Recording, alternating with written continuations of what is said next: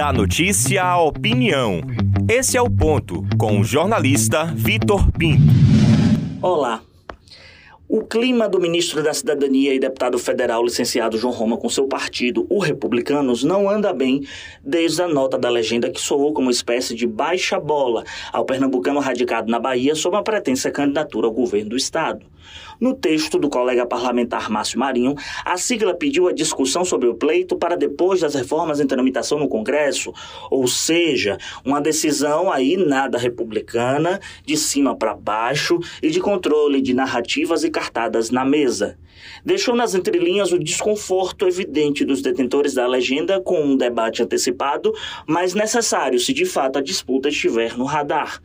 O ministro, pelas pesquisas apresentadas até então, possui uma atual fotografia com números consideráveis para quem nunca participou de um pleito no executivo, mas somente esteve junto a ele no primeiro escalão e nas fotografias como um papagaio de pirata atrás do prefeito.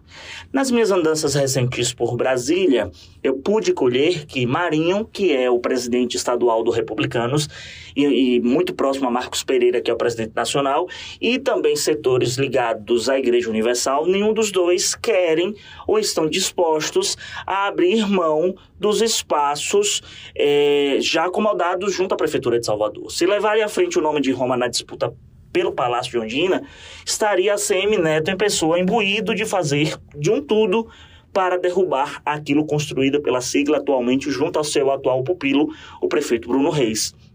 Resta a Roma duas alternativas.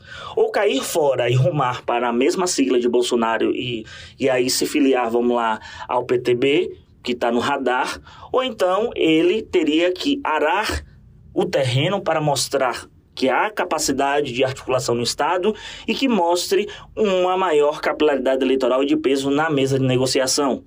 O encontro entre o deputado federal Alex Santana com o presidente Bolsonaro evidencia essa tratativa. Roma, em pessoa, cuidou da agenda com o congressista baiano, cuja expulsão do PDT já foi anunciada, mas o ingresso em uma nova legenda ainda não foi sacramentado. A ideia do ministro de filiar mais um deputado no, no Republicanos é balizar forças nas esferas da colheita do voto. Mesmo que saia candidato a governador, tenderia a manter sua cadeira com sua esposa Roberta e fidelizar, se tudo ocorrer como planejado, dois votos na bancada. Por mais que encontre resistência do seu próprio partido, cards apócrifos apontem uma corrida de Roma ao Senado e não ao governo, ou até mesmo já comece a circular a informação de uma eventual retirada de Bolsonaro para a reeleição, como bem disse o senador Jacques Wagner, o ex-chefe de gabinete de ACM Neto é uma peça do tabuleiro de 2022 que não pode ser subestimada, queiram ou não. Eu sou Victor Pinto e esse é o ponto.